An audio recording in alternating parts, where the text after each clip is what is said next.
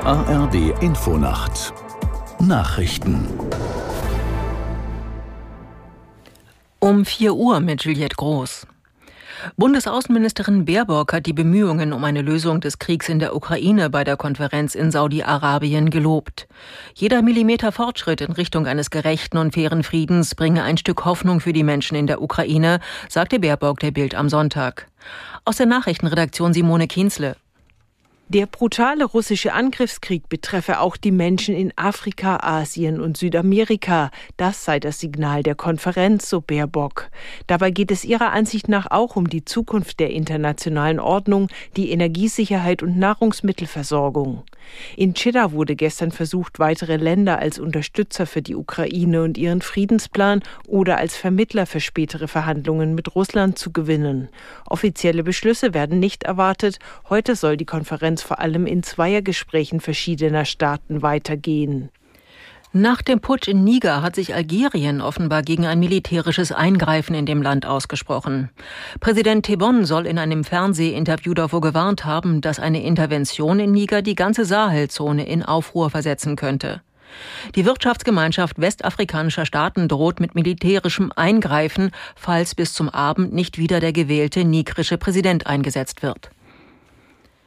Im Osten Sloweniens ist nach den Unwettern ein Hochwasserschutzdamm an einem Fluss gebrochen. Zehn Ortschaften sind nach Angaben der Katastrophenschutzbehörden nun von den Fluten bedroht und werden evakuiert.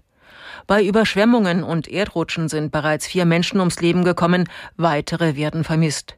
Auch in Österreich drohen weitere Überflutungen. Äußerungen des früheren US-Präsidenten Trump nach seinem jüngsten Gerichtstermin in Washington könnten juristische Folgen haben.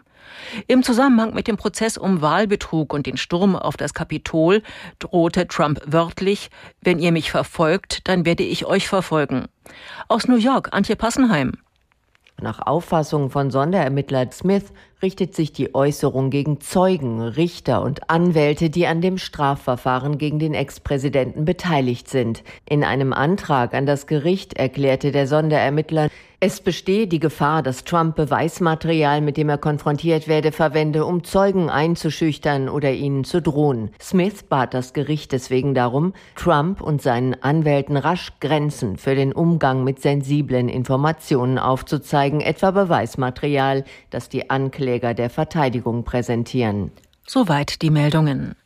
Das Wetter in Deutschland. Am Tage kaum Sonne, wiederholt Regen, teils gewittrig. Höchstwerte 12 bis 21 Grad. Die weiteren Aussichten am Montag Schauer mit Gewittern, heiter mit starkem Wind in Süd und West 14 bis 21 Grad. Am Dienstag im Norden teils gewittrige Schauer. Das waren die Nachrichten.